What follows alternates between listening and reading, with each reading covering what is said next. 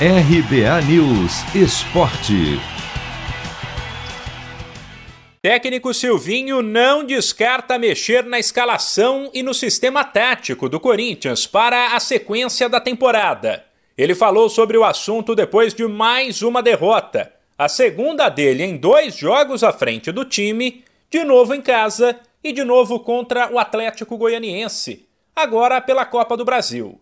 Ontem em Itaquera, o Dragão teve total domínio do jogo, viu um timão acuado e sem poder de reação e venceu por 2 a 0, gols de João Paulo e Ronald.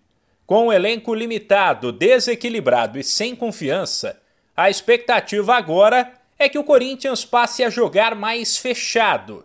Depois de Silvinho dizer que domina o esquema com quatro defensores, mas ver ele fracassar no timão o técnico pode rever os próprios conceitos. Quando se fala a palavra domínio, é óbvio que são os clubes e é da forma com que eu trabalhei, com, como eu aprendi.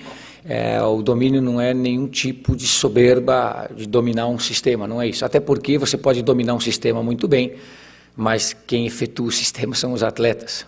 Vou rever qualquer situação que tiver que ser revista tanto de atletas como de sistema. Silvinho, porém, deixou claro que ser ofensivo ou defensivo não depende apenas do esquema. E deu o exemplo do 3-5-2, no qual os alas podem ser atletas que recuam para ajudar os zagueiros ou avançam para ajudar os atacantes.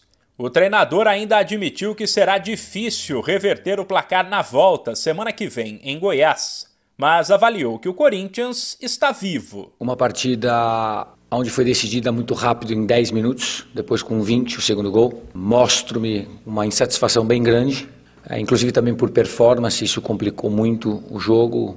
Um adversário muito muito fechado, muito físico, nós já sabíamos, com transições rápidas, e nós acabamos proporcionando as transições deles e tomamos os gols. Insatisfação, chateado, em busca do ideal, em busca do time, oito dias de bons trabalhos, tentando colocar os conceitos e a gente vai continuar crescendo e buscando a solução e o melhor para o Corinthians. A eliminatória não está fechada, evidentemente, pelas dificuldades e pela, pelo equilíbrio que possa que há entre os próprios times e está aberta.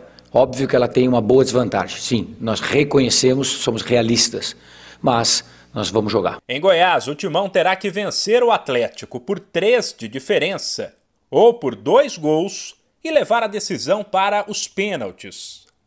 De São Paulo, Humberto Ferretti.